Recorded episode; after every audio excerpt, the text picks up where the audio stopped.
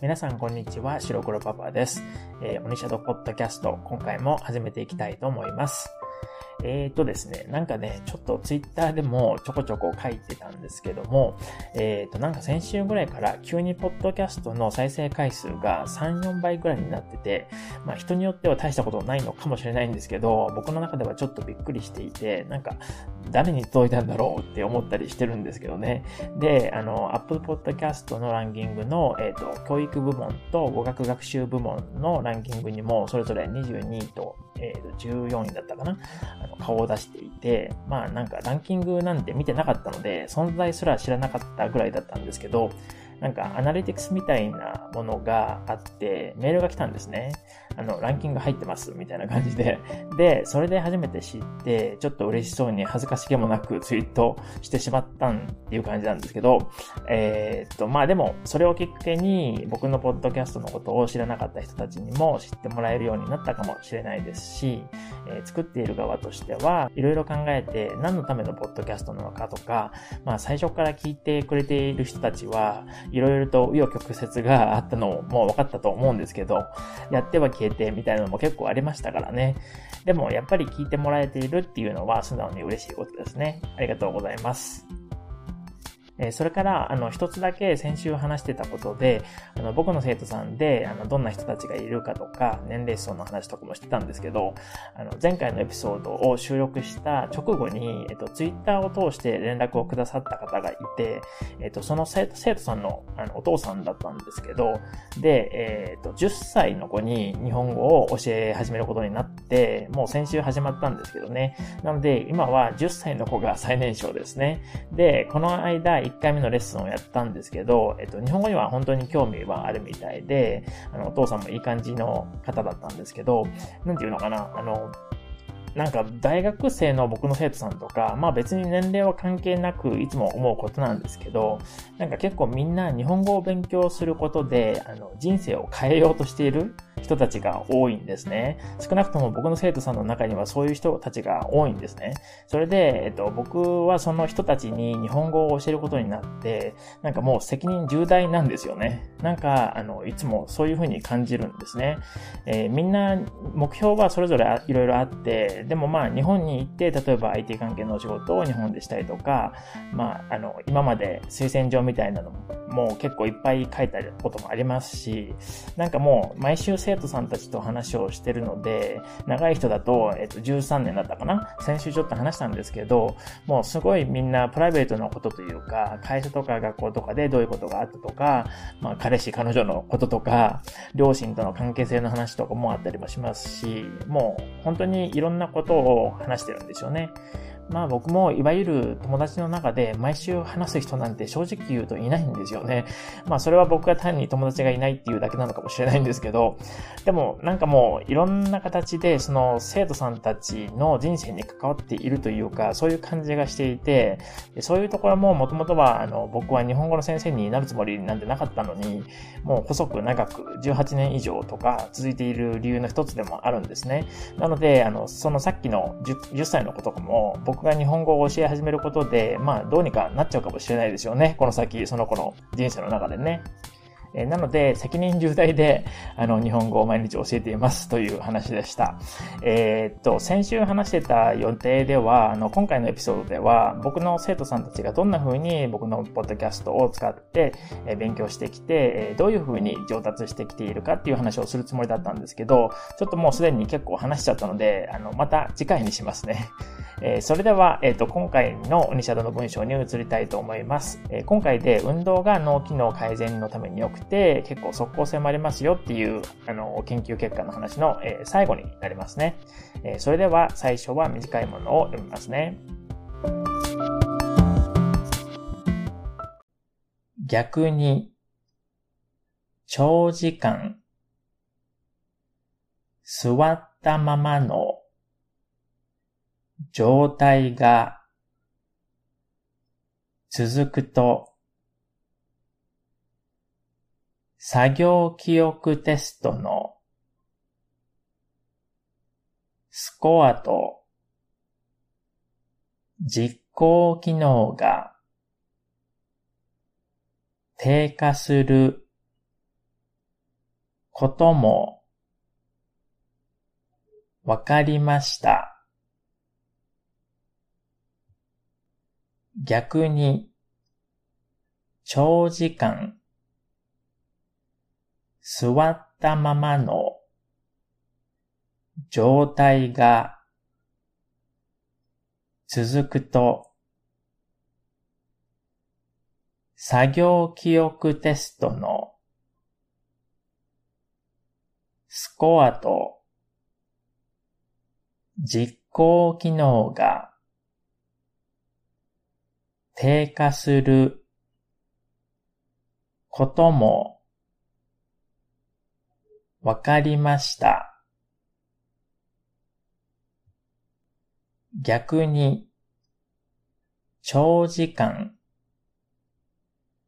座ったままの状態が続くと作業記憶テストのスコアと実行機能が低下することもわかりました。逆に長時間座ったままの状態が続くと作業記憶テストのスコアと実行機能が低下することもわかりました。逆に長時間座ったままの状態が続くと作業記憶テストのスコアと実行機能が低下することもわかりました。逆に長時間座ったままの状態が続くと作業記憶テストのスコアと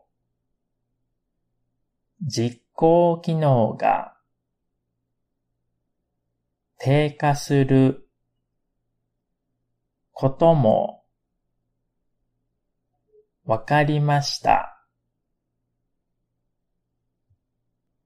逆に長時間座ったままの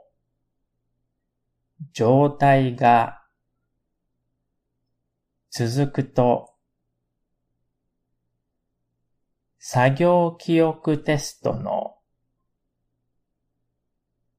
スコアと実行機能が低下することもわかりました。次に少し長めのものを読みます。逆に長時間座ったままの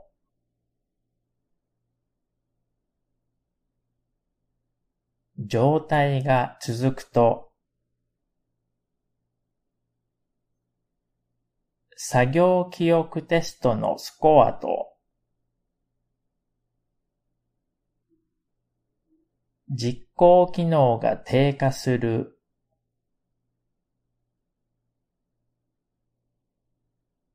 こともわかりました。逆に長時間座ったままの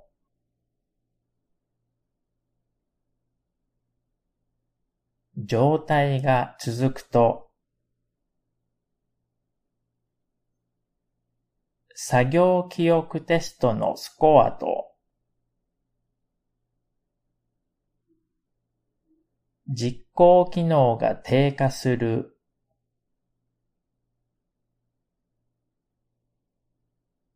こともわかりました。逆に長時間座ったままの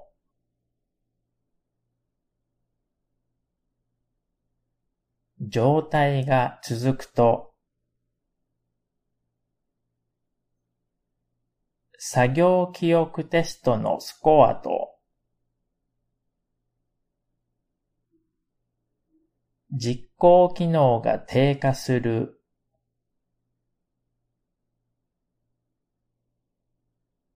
こともわかりました。逆に長時間座ったままの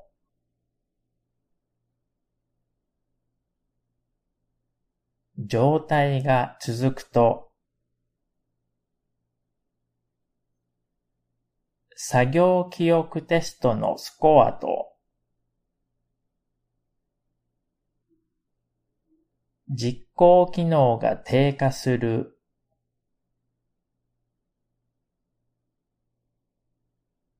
こともわかりました。逆に長時間座ったままの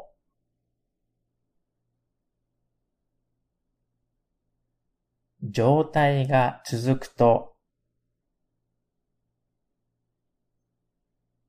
作業記憶テストのスコアと実行機能が低下する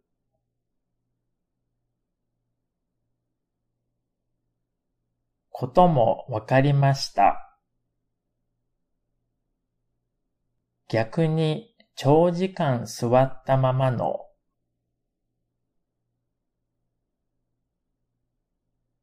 状態が続くと作業記憶テストのスコアと実行機能が低下する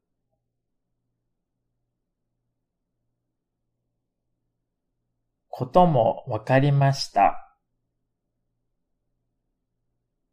逆に長時間座ったままの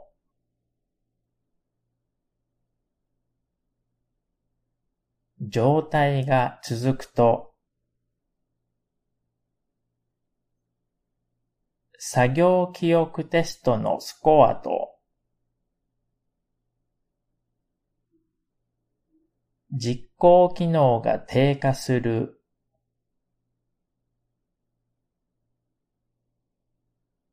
こともわかりました。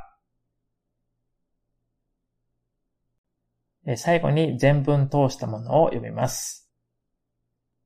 逆に長時間座ったままの状態が続くと、作業記憶テストのスコアと実行機能が低下することもわかりました。